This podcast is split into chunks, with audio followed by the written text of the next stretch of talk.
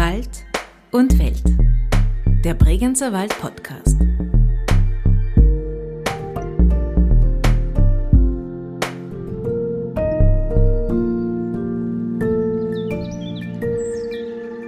Es ist alles frisch verschneit, es ist ein kühler Vormittag, dann sind die Leute traumhaft und wenn man dann tatsächlich ohne Zeit sich auf der Loipe bewegen kann und da kommt natürlich dann schon dieser ganz intensive Genuss des, des Naturerlebnis, also dieser Winterlandschaft. Also da glaube ich, komme ich persönlich dann derart in die Gegenwart.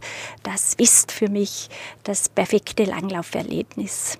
Und dann natürlich einen guten Kaffee und Kuchen, wie gesagt, das gehört dazu.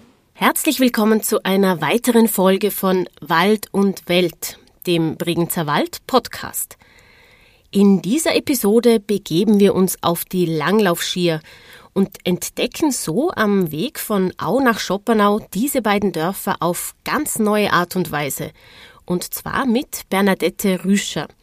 Sie ist nicht nur Langlauftrainerin, sondern auch Geschichte- und Kunstvermittlerin im Angelika Kaufmann Museum, stellvertretende Obfrau und Leiterin des Museumsteams im Barockbaumeistermuseum in Au und vor allen Dingen auch eine große Naturliebhaberin.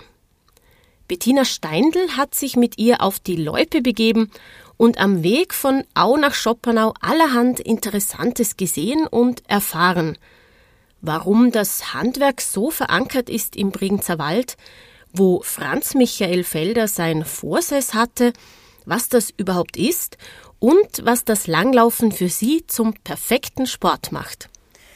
Bernadette, wir reden heute über das Langlaufen. Wir reden hier über zwei wunderbare Ortschaften im Bregenzer Wald, über Au und Schoppernau. Wo genau befinden wir uns hier und was sehen wir gerade? Wir befinden uns gerade in der Parzelle Argenstein und hin ein wunderbarer Blick zur Auer Kirche, also Richtung Schoppernau. Mhm. Und das ist schon speziell, wenn man jetzt mit dem Bus nach Au, Schoppernau kommt, ein wunderbarer Einstieg, wenn man auf die Loipe will und ist also da ganz ein toller Platz. Und ein Kraftort fast gefühlt oder wahrnehmbar. Wir hören hier Wasser rauschen, wir sehen die Kirche, wir sehen eine Dorfstruktur. Und es tut sich aber hier so eine Ebene auf, die Sonne strahlt, also man hat, kann es quasi kaum erwarten zu langlaufen. Und wie du gerade gesagt hast, das Gute ist, man fängt mitten im Dorf an, man kann mit öffentlichen Verkehrsmitteln herkommen, sich die Skier sozusagen vor der Haustür oder gleich nach dem Bus anschnallen und loslegen. Ganz genau, ganz genau. Also es ist sicher geografisch ganz speziell, weil wir sind da hinter der Canisflu. Die Canisflu ist schon immer ein bisschen so eine Wetterscheide. Also da fängt dann auch oft richtig der Winter an und deswegen auch, äh, weil es so eine schöne flache Talsohle hat, ein wunderbares Langlauf-Spazierparadies, also ganz eine tolle Winterlandschaft auf jeden Fall. Jetzt sind wir hier in Au und werden nach Schoppernau äh, langlaufen. Warum haben wir oder hast du diese Strecke ausgesucht? Ja, ähm, in erster Linie natürlich, weil es meine Heimstrecke ist. Also ich bin unwahrscheinlich gern auf den Langlaufschienen und man kann sich da buchstäblich richtig austoben. Es ist ein toller Start. Man kann sich warm laufen, es geht flach dahin und wenn man jede Menge Energie hat, dann kann man dann noch ein bisschen äh, in die Hänge gehen und kann sich da ohne ein bisschen sportlich austoben. Deswegen war für mich da der Start ein toller Punkt. Und jetzt bist du sozusagen der Langlauf-Profi und ich nicht so sehr. Angenommen, wir beide würden uns jetzt sehr regelmäßig hier verabreden oder jemand kommt für, für eine kürzere Zeit in den Bregenswald.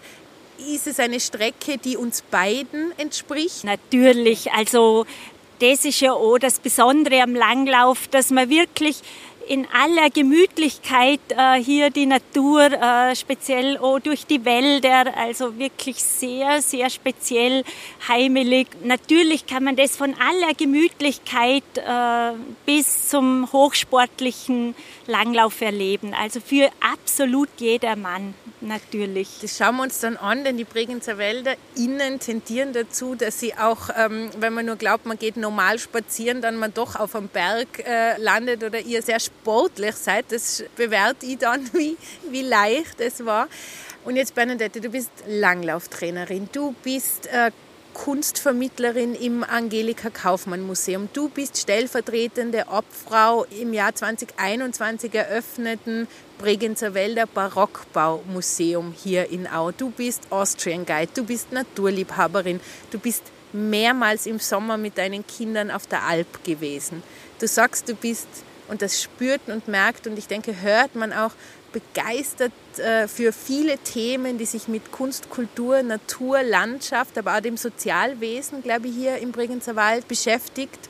Jetzt sind wir in einem traditionsträchtigen Ort. Von hier aus gingen die Barockbaumeister in die Welt und so weiter. Wenn ich jetzt mit den Langlaufskiern diese Strecke, die wir heute äh, äh vor uns haben, machen, sag uns mal schon im Vorhinein, an welchem Walk of Fame quasi oder Slope of Fame ähm, durch die Orte kommen wir da vorbei? Was sind so wichtige, jetzt in dem Fall kulturelle Steckenpferde?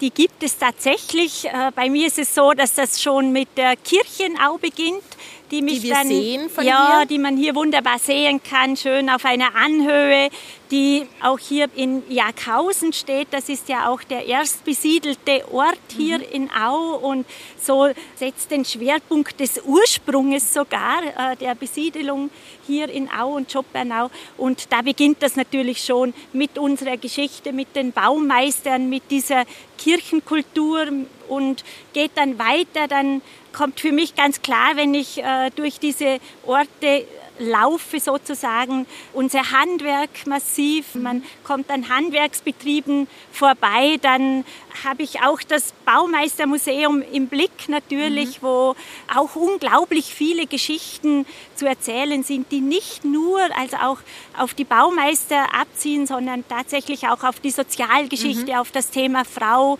hier im Bregenzer Wald, mhm. also auch sehr spannende Themen.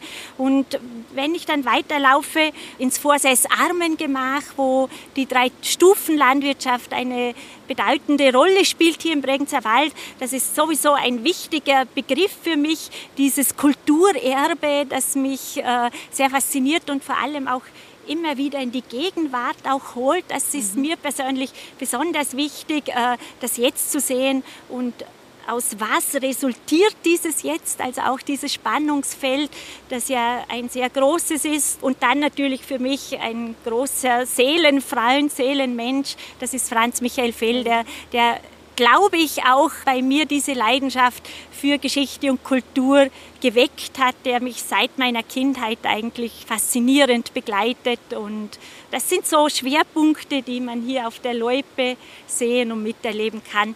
Natürlich ganz wichtig, diese schöne Landschaft, die spielt natürlich auch mhm. eine wichtige Rolle. Mhm damit wir nicht nur davon reden, sondern auch eintauchen in die Dörfer und diese Strecke jetzt befahren können, Legen wir los oder beziehungsweise fahren los? Sehr gerne, das machen wir. Wir haben so Glück mit dem Wetter. Es ist ein herrlicher. Ja, also ich freue mich jetzt richtig auf die Leute. Ich auch. Wie viele Kilometer sind es, Bernadette, dass wir dann nochmal vergleichen, wie weit wir gefahren sind? Bis nach Schoppernau? Ja. Ja, jetzt werden wir so drei, vier Kilometer unterwegs sein. Mhm. Und dann machen wir wieder ein bisschen eine Pause und genießen das ganze Umfeld. Wir machen geschichtliche, kulturelle, soziale Einwürfe. So machen wir das. I follow you. Ja, sehr gerne. Dann lege ich los. Super. Und ich neben und hinter dir. Bitte fahr mir nicht davon. Nein.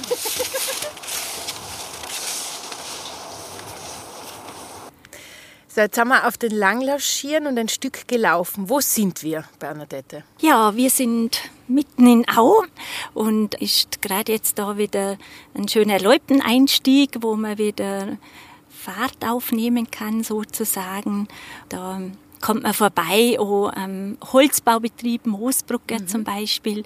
Das sind auch für mich immer so Gedankenfelder, wenn ich das ein bisschen so betrachte, das heutige Handwerk im Bregenzer Wald und gerade auch mit dem Michael habe ich mich letztes Mal unterhalten. Und das ist der Firmenbesitzer? Genau, mhm. genau. Und das hat mich schon auch beeindruckt, was er für eine tolle Philosophie hat zum Thema Handwerk und wie er mir auch erzählt hat, dass er am Beginn auch irgendwo in dieser Schleife war, unglaublich viel arbeiten und äh, viel Holz importiert und also so im großen Stil und wie ihn das mit der Zeit auch nicht mehr befriedigt hat, mhm. weil er doch äh, ein bisschen weg gekommen ist von seinem Bezug zum mhm. intensiven Handwerk und da begonnen hat, das zu verändern und begonnen hat, auch das Holz hier zu kaufen, mhm. also das mit dem Förster gemeinsam abzuwickeln. Mhm. Und er hat mir auch erzählt, dass er dadurch jetzt auch mit der Holzkrise und so weiter sich viel leichter getan hat, mhm. dadurch, dass er auch heimisch arbeitet und äh, sehr intensiv der Bezug auch zum alten Handwerk auf aufgenommen hat. Und er hat oben im Barockbaumeistermuseum, war er sehr intensiv tätig. Und das hat mir persönlich schon richtig getaugt, dass da schon mit sehr viel Verbundenheit an diese Sache herangegangen ist. Die Arbeit. Ja, wird. genau. Die Barockbaumeister Bernadette sind jetzt schon mehrmals gefallen. Als sich die Barockbaumeister hier entwickelt haben, und auf das gehen wir jetzt ganz kurz ein, ist dieses Tal ja schon besiedelt gewesen. Weißt du, wie sich die Besiedelung hier entwickelt hat und dann meine ich eben, will ich auf die Barockbaumeister äh, hinaus, die ja hier sozusagen auch für die ersten Bauten quasi äh, gesorgt haben. Ja, die Besiedelung geht natürlich wesentlich weiter zurück. Also die ersten Quellen sind schon 12., 13. Mhm. Jahrhundert. Es ist auch bekannt, dass zuerst die Hanglagen äh, besiedelt wurden, weil natürlich die Talsohle durch die Bregenzer Arche sehr äh, verwildert und überflutet war mhm. und das viel schwieriger war zu roden mhm. wie die Hanglagen. Deswegen äh, ursprünglich war es sogar ein Jagdgebiet der Grafen von Montfort, bis man sich hier dann äh, sesshaft gemacht hat. Und ja, es war dann 15., 16. Jahrhundert. Da gibt es auch Quellen, dass es hier schon wichtige Handwerker gegeben hat, als Michael Beer 1657 diese Auer Zunft gegründet hat da waren schon gute Handwerker in der Region und ich denke auch, er war ja gut 20 Jahre auf Wanderschaft, dass das vermutlich der Grund war, warum er auch in diesen hinteren Bregenzer Wald wieder zurückgekommen ist, um hier eine bedeutende Zunft zu gründen.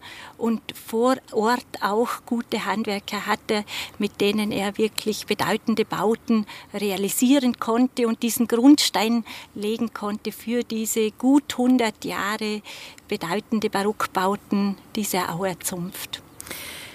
Die Bregenzer Wälder Barockbaumeister sind eine, eine ganz wichtige ja, historische Begebenheit in diesem Tal und die Bregenzer Wälder Barockbaumeister sind ja bis nach Deutschland und in die Schweiz hinaus gewandert und haben sozusagen, wenn ich das richtig weiß, den Grundstein für überhaupt das Handwerkertum oder die Zünfte gelegt, wie du es gesagt hast. Und auch das ins Jetzt übersetzt gibt es ja den Werkraum Bregenzer Wald in Adelsbuch, der ja ein, ein von Peter Zumthor gebautes Vereinshaus der Handwerker ist und zeigt einfach auch diesen Bestand und die Wichtigkeit des Bregenzer Walder Handwerks. Und ich glaube, in Au, hier in diesem Ort, also unter 2000 Einwohner äh, innen und wir haben, ich glaube, 45 Handwerksbetriebe hier. Ja, fast. Also ja, 42, 42 habe ich mich gerade unlängst erkundigt, ja, für ein 1700 Seelendorf, 42 Handwerksbetriebe. Äh, da staunt man dann auch mhm. mal kurzfristig als Einheimischer, wenn mhm. einem diese Dinge speziell bewusst mhm. werden. Und das ist sicher sehr faszinierend, dass wir so ein Kulturerbe äh, haben mit diesen Barockbaumeistern, dass man das bis in die heutige Zeit, das Handwerk so wichtig geblieben ist und auch nach wie vor äh, die Region sehr prägt. Das hat und sich tatsächlich erhalten. Macht, gell? Natürlich dadurch auch, äh, dass ein faszinierendes Können da ist. Also wenn ich da ein Beispiel geben darf, im Barockbaumeistermuseum diese Zusammenarbeit unserer Auer Handwerker, die ja über 90 Prozent äh, des ganzen Hauses wurde von Auern Handwerker realisiert und war für mich ein Erlebnis, äh, das auch mitzuerleben, wie man sehr schnell Lösungen findet, wie auch äh, der Architekt den Handwerkern auf Augenhöhe begegnet und sehr wohl äh, aufnimmt, was sie auch zu sagen haben. Da spürt man schon, dass da schon irgendwo ein großes Können und Wissen da ist. Und, das und auch die Wertschätzung dafür da ist. Absolut, mhm. ganz, ganz wichtig. Mhm. Und wenn dann ein Architekt aus Stuttgart das Museum inspiziert und sehr beeindruckt ist und was mich dann vor allem beeindruckt hat, dieser Satz, wie er sagt, also sowas kann er in Stuttgart nicht realisieren, weil er die Handwerker nicht dazu hat. Da ist man dann schon auch stolz natürlich. Und zu Recht ist man das. In Form eines Museums kann man diese Geschichte jetzt nachverfolgen und vermitteln, ganz wichtig. Also es ist nicht nur gesprochenes und weitergegebene Geschichte, Oral History, sondern es ist erstmals hier auch gesammelt und aufbewahrt und zugänglich gemacht. Kannst du uns etwas über das äh, Bregenzer Wälder Barockbaumeistermuseum in Au sagen? Ja, es ist ganz frisch, es ist ganz neu, es äh, hat doch einige Anläufe gebraucht und jetzt war die Zeit reif. Es ist äh, ein, wie gesagt, wunderschönes denkmalgeschütztes Haus, das ehemalige Kurathaus, Pfarrhaus, wenn man so will, in der Parzelle Rehmen und es hat einen sehr würdigen Platz dadurch schon gefunden, weil es ein sehr besonderes Bregenzer Wälder Haus auch ist, wo das ganze Erdgeschoss gemauert ist, also etwas völlig völlig äh, Besonderes aus dieser Zeit im Bregenzer Wald. Und es ist sehr schön, dass diese Geschichte in diesem Haus jetzt Platz gefunden hat. Es war auch sehr spannend zu recherchieren, diesen Themen genau auf den Grund mhm. zu gehen. Es ist ja bei diesen Baumeistern nicht so, dass man einfach ein Buch aufschlagen kann und sich diese Geschichte zugänglich machen kann. Es sind unglaublich viele Quellen, unterschiedliche Quellen. Also es ist mit richtig viel Arbeit verbunden, sich mit dem Thema auseinanderzusetzen. Und deswegen ist es jetzt besonders schön, das in dieser Ausstellung zusammenfassen zu können, diese Thematik. Äh, wie ist diese Auerzunft entstanden?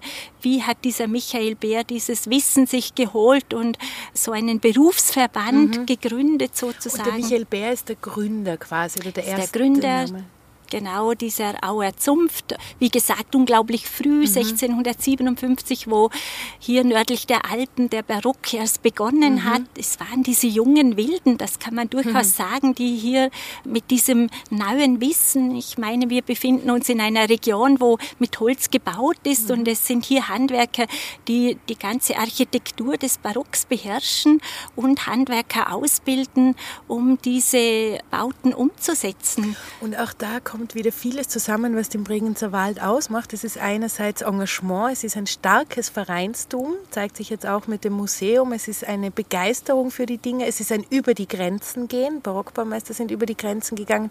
Die Vorarlberger Baukultur geht weit über die Grenzen hinaus in ihrer Bekanntheit. Und besonders interessant, Bernadette, da stimmst du sicher zu, dass die dass die Handwerker wesentlich auch für den Innovationscharakter in diesem Land und im Bregenzer Wald zuständig sind. Dass die, also, so wie du erzählt hast, äh, von der Firma, wo wir hier stehen, Moosburger, wo der sich äh, hier jetzt das Holz aus der eigenen Region und so weiter beschafft, um die Sinnhaftigkeit in sein Tun zu stecken. Das, glaube ich, macht den Bregenzer Wald aus. Ganz bestimmt. Also äh, das ist schön, das im Museum erzählen zu können. Mhm.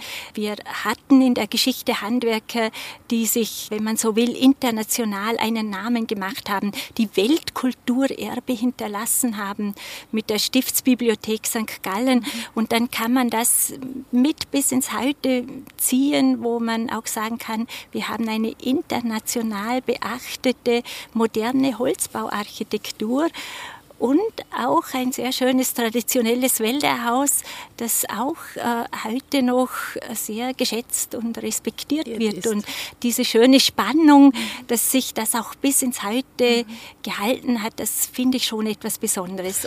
Und wer da noch mehr dazu wissen will, da gibt es einen Podcast äh, der Bregenzer Wald-Serie mit dem Architekten Bernardo Bader, der ein weltbekannter Architekt ist und aus dem Bregenzer Wald kommt. Und wir sind jetzt also hier unterwegs, haben jetzt eine geschichtliche Ausschweifung gemacht, Bernadette, mit dir. Vielen Dank für die Erklärung. Und jetzt liegt eine weitere, weite, sonnige Strecke vor uns und ich würde sagen, wir sliden weiter. Machen wir, gerne. Bernadette, es schaut ja aus, als würden wir auf eine Pyramide zulaufen. Also wir laufen einem, einem Spitz entgegen, äh, Steinberge und darunter wölbt sich wunderbar der, der Hügel hier, der glaube ich die Grenze zur Au ist. Ja, genau, das ist äh, die Grenze, also das sogenannte Schopperneckele nennt sich mhm. das, äh, mit diesem Kamm, der Au und Schoppernau drängt und dahinter ist die Ünchenspitze, ja, das kommt tatsächlich von Kegel, von Ünsche, ist ein sehr markanter sehr auffälliger Berg mit einer sehr besonderen Form.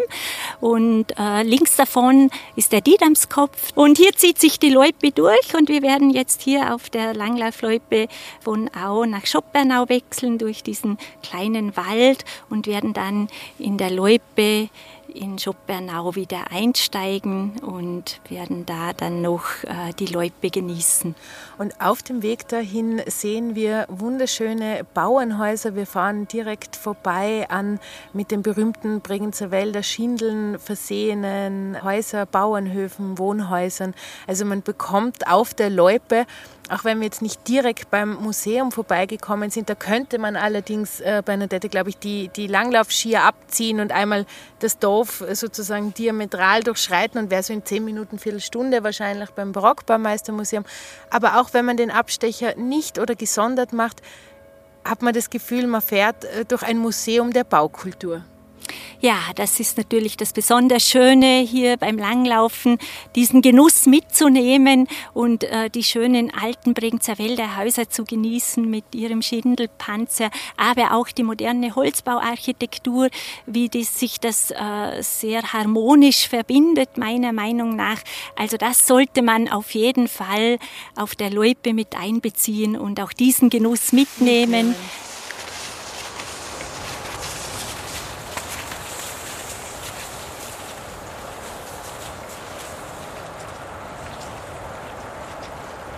So, Bernadette, während du überhaupt nicht aus dem Atem kommst und ich aber jetzt, finde ich, am Ende der Strecke angekommen bin, sind wir jetzt die Strecke von Au nach Schoppernau gefahren. Wie viele Kilometer ungefähr?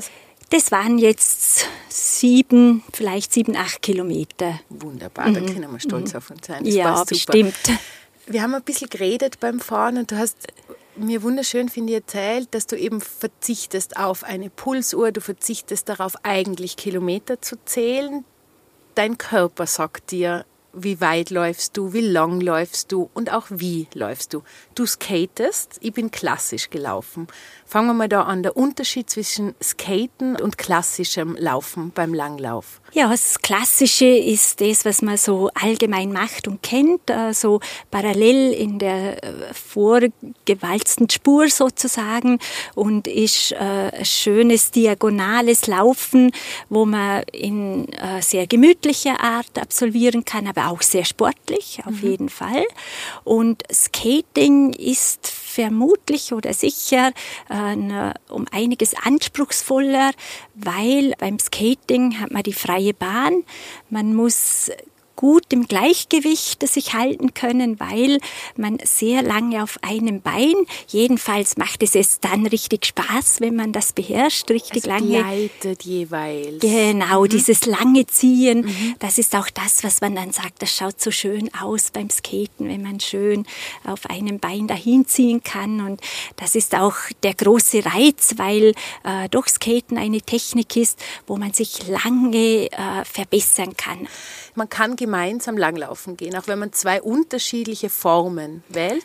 Natürlich, das kann mhm. man sehr gut, weil äh, die Skatingloipe ist fast immer neben der klassischen Loipe und man kann ohne weiteres, wenn der eine Skating macht, der andere klassisch, man kann nebeneinander herlaufen oder der eine dreht halt mal eine Runde mehr, wenn der andere eher gemütlich läuft. Aber man trifft sich immer wieder und wenn man nebeneinander bleiben mag, ist das wunderbar und das gibt auch äh, so eine schöne gemeinsame Dynamik. Jeder und jede auf seine Art, aber den Weg gemeinsam. So gehen. ist das. Das wäre sozusagen diese ideologische, der ideologische Überbau und jetzt möchte ich noch zurückkommen auf, auf deine ähm, interessante Herangehensweise, was deinen eigenen Körper betrifft und auch deine Haltung zum Langlaufen. Seit ein paar Jahren würde man vielleicht sagen, Langlauf ist zu einem Hype geworden. Jetzt würde ich sagen, das Wort passt gar nicht zu der Tätigkeit, weil die Tätigkeit so verbunden mit der Natur ist und so verbunden mit sich in erster Linie und die Eindrücke aus der Natur eigentlich gewaltig sind, muss man sagen. Also gerade jetzt auf der Strecke durch die Dörfer, dann durch ein Waldstück, wunderbar verschneit. Jetzt sind wir auf einer sogenannten Vorsees, da kommen wir gleich dazu. Aber diese Verbundenheit, diese Einheit zwischen dir, deinem Körper, der Natur und dein Nicht-Messen, es geht für mich jedenfalls gar nicht um Zeit und es äh, geht gar nicht um meinen Puls. Also das finde ich einen großen Luxus, nicht auf die Uhr zu schauen und mich wirklich ähm, meinem Körpergefühl hinzugeben und äh, vor allem auch äh, mich selber intensiv zu spüren und richtig in die Gegenwart zu kommen. Also da, wenn ich auf der Loipe bin, dann bin ich so richtig ganz bei mir und genieße mich, meinen Körper, mein Training und vor allem natürlich wirklich die Natur, die Landschaft. Äh, es können hier so unglaublich schöne äh, Winterlandschaften sein, dass man wirklich andächtig wird und demütig. Und würdest du meine Einschätzung teilen, dass ähm, Langlaufen im Bregenzer Wald getan wird, wirklich um des Sports willen und um diese Natur in der Art zu erleben. Man kann ja Strecken hier äh, fahren und sehen und in einen Wald, in ein, ein Dorf eindringen, dass man, der Weg ist einfach nur im Winter durch den Schnee so möglich. Und ich habe immer den Eindruck, diese Sportart wird hier sehr authentisch betrieben.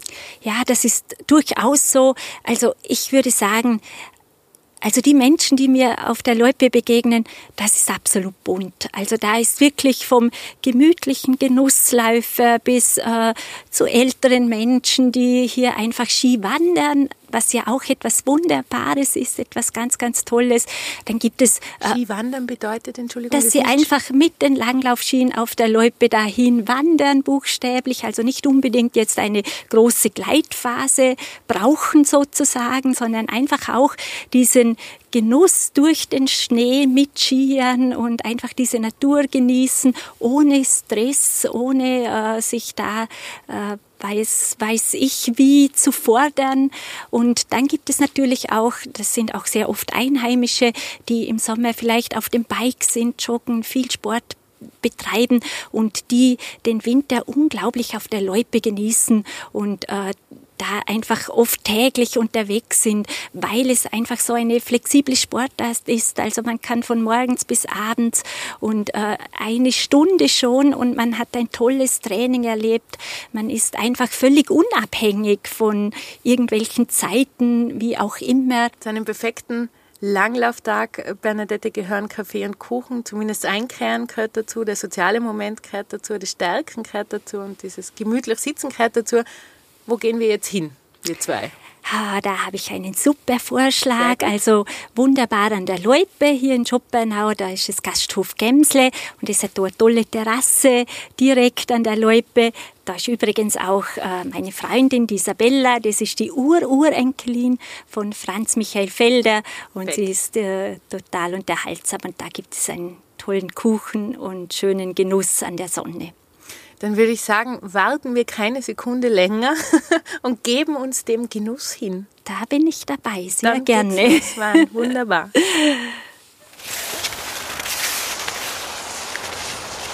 Wenn ich jetzt so sportlich wäre wie du und noch weiter laufen könnte, dann könnten wir, wenn wir jetzt hier eingekehrt sind in Schopenau und einen Halt eingelegt haben und diese schöne Gegend hier genießen, ähm, noch weiterfahren äh, und würden da Franz Michael Felder begegnen. Ist das richtig?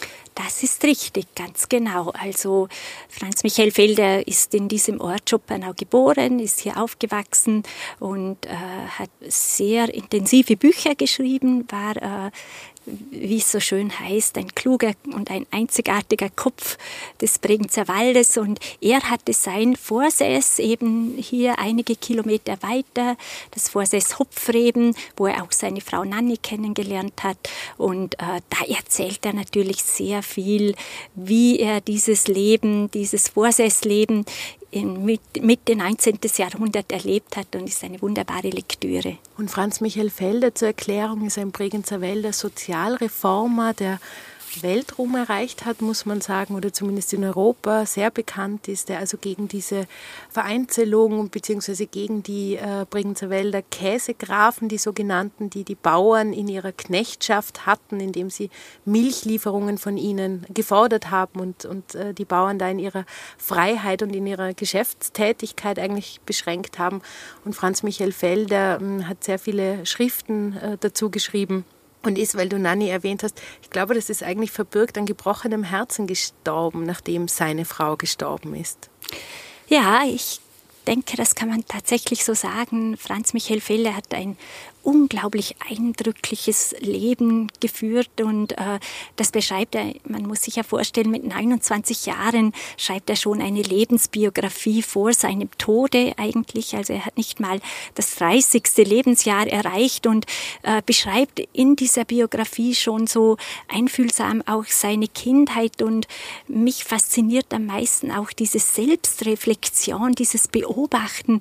Äh, Felder war ein Einzelkind dadurch, dass seine Mama schon älter war, äh, als sie geheiratet hat und er äh, dann ein Augenleiden hatte. Man hat äh, ihn damals, ein Arzt, am gesunden Auge operiert und ihn völlig entstellt. Also er war beinahe blind und das beschreibt er eben sehr schön, dass er mehr dachte und fühlte, als er sah.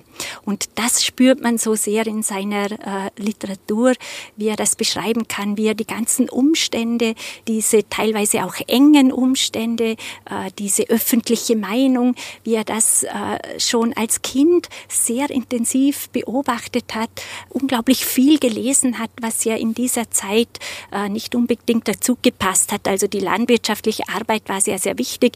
Die Schule hat man als weniger wichtig, weil die hat ja die Kinder von der Arbeit abgezogen und also lesen und schreiben zu können hat vollends genügt und man hat so generell nicht verstanden, dass man viel Zeit in Bücher steckt, wenn doch die Landwirtschaft äh, so viel Arbeit abwirft und es viel zu tun gibt. Also die Arbeit im Kopf weniger geschätzt als die Händearbeit äh, äh sozusagen. Jetzt hast du erwähnt, oder wir haben auch schon mehrmals über die, das sogenannte Vorsees gesprochen. Ich glaube auch ein Wort aus dem Bregenzer Wälder Lexikon, das sonst niemand kennt. Benedette, was ist eine Fauces? Ein Fauces, also da, das ist auch ein Wort, das mir so oft begegnet, dieses Kulturerbe. Und ein Vorsäß, äh, das ist auch immaterielles Weltkulturerbe, diese drei Stufen Landwirtschaft im Brinzer Wald. Und ein Vorsäß, das kann man auch als Voralpe bezeichnen. Das liegt so auf mittlerer Höhe, so ganz grob gesagt vielleicht um die 1000 Meter, 1400 Meter. Und äh, es ist halt so, dass die dörfliche Struktur eher eng ist und man musste früher schauen, dass man mit den Kühen früh wegkommt aus dem Dorf, damit man die Heuernte dementsprechend ausgefallen ist, damit man die Kühe auch über den Winter gebracht hat.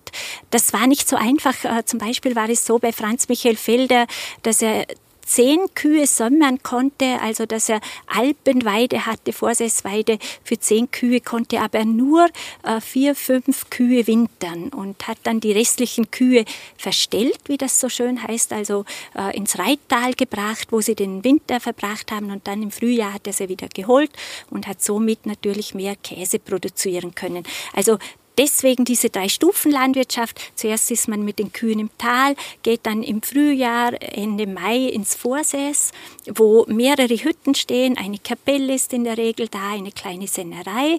Und dann gehen die Elbler mit den Kühen auf die Hochalpe, während äh, die Bauern wieder zurück ins Dorf gehen, um eben im Sommer die Heuernte und die Holzverarbeitung äh, unter Dach und Fach bringen. Und im Herbst kommen die Kühe wieder zurück ins Vorsäß und dann wieder wenn es dem Winter zugeht, kommen sie erst wieder äh, auf den Hof im Tal. Und äh, das wird heute noch so betrieben. Es ist tatsächlich in Au und Schoppernau kaum eine Kuh im Sommer zu Hause, weil die tatsächlich noch alle auf den Alpen sind und dadurch auch heute noch dieser wertvolle Alpkäse produziert werden kann. Gibt es bei, bei Langlaufloipen wie bei Skipisten, Bernadette, gibt es eine Einteilung in Schwarz, Rot, Blau? Gibt es äh, äh, Schwierigkeitsgrade? Also es gibt einen sehr, sehr guten Loipenplan, wo man das sehr gut sieht, äh, Au und Schoppernau. Äh, es ist tatsächlich so, als Anfänger würde ich schon eher die flachen Loipen nützen. Wenn man ins Gelände gehen will, dann empfiehlt sich auf jeden Fall einen Langlaufkurs, weil ich muss, äh, sei es klassisch oder Skating, ich muss lernen, wie kann ich bremsen, wie kann ich aufwärts gehen. Das sind alles so Details, mhm. wo ich dann das Langlaufen sicher wesentlich besser genießen kann, wie äh, ist auch möglich, einfach loszustarten, keine Frage. Also das kann man selber versuchen. Aber wenn man doch einen größeren Anspruch hat, dann würde ich schon empfehlen, äh, da mal einen guten Einsteigerkurs zu machen. Und dann bin ich fit auf der Loipe. Dann kann ich wirklich auch äh, höhere äh, Loipen nutzen.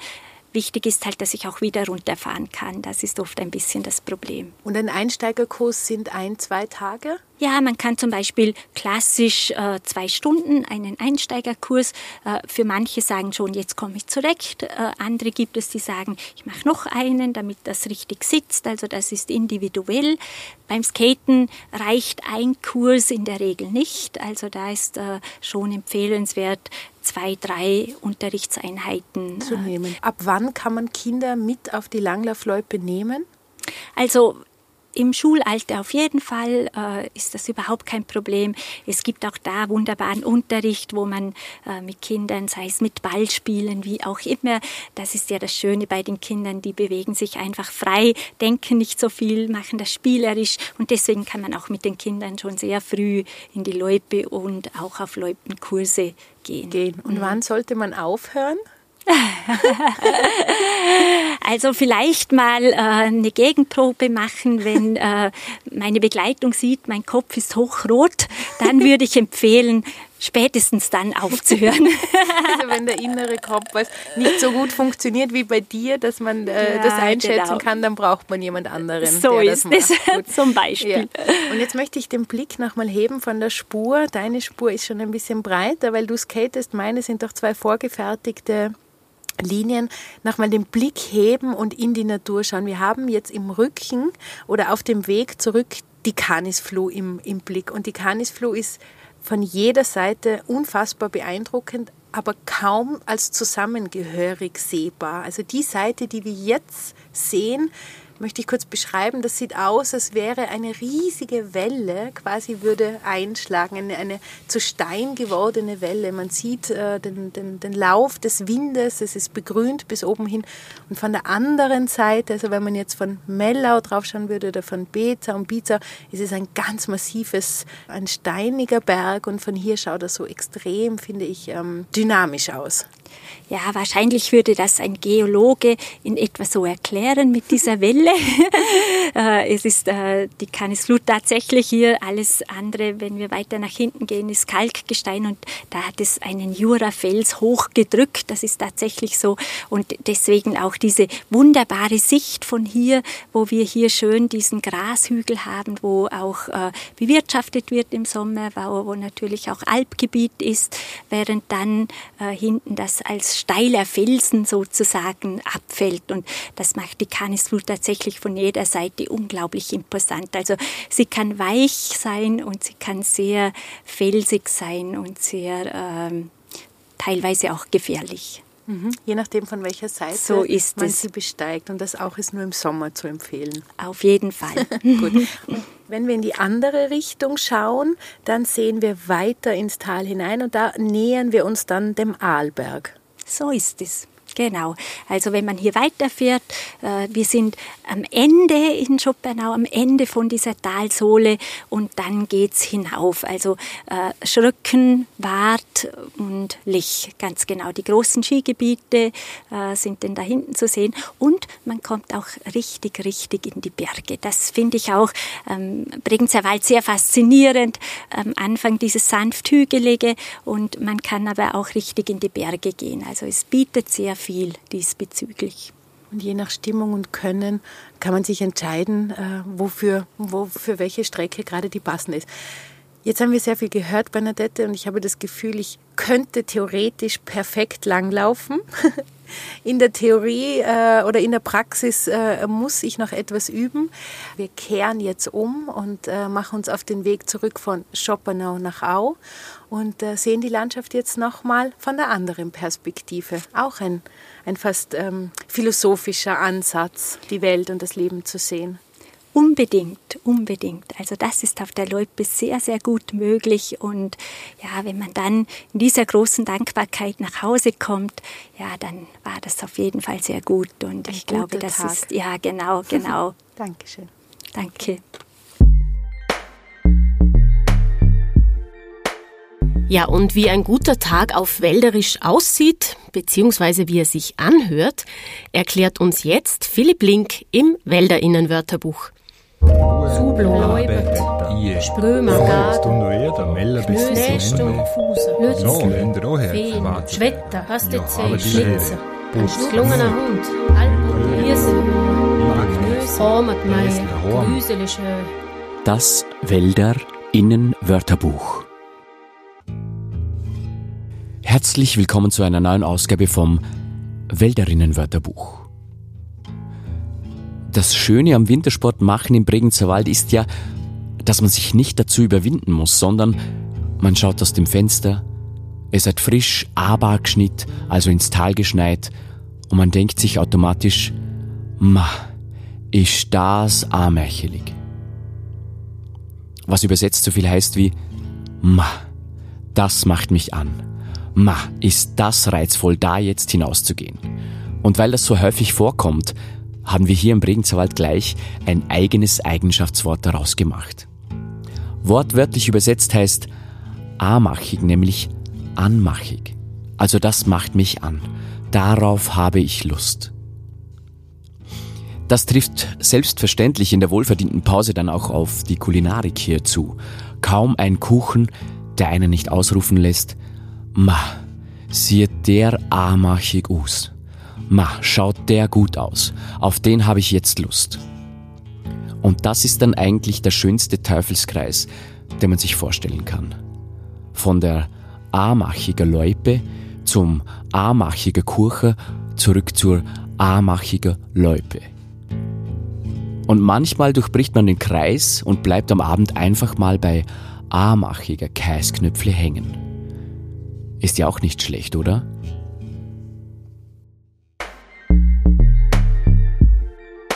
Das war die Episode Dorfrunde mit den Langlaufskiern von Au nach Schoppernau. Gesprochen haben Michaela Bilgeri, Philipp Link, Bernadette Rüscher und Bettina Steindl. Sounddesign Richard Eigner. Wald und Welt, der Bregenzer Wald Podcast, ist auf Initiative von Bregenzer Wald Tourismus in Vorarlberg, dem westlichsten Bundesland Österreichs, entstanden. Redaktion Produktion und Gestaltung Friendship is. Weitere Informationen und alle anderen Episoden finden Sie online unter bregenzerwald.at slash podcast. Ich sage vielen Dank fürs Zuhören und bis bald im Amachiger Bregenzer Wald.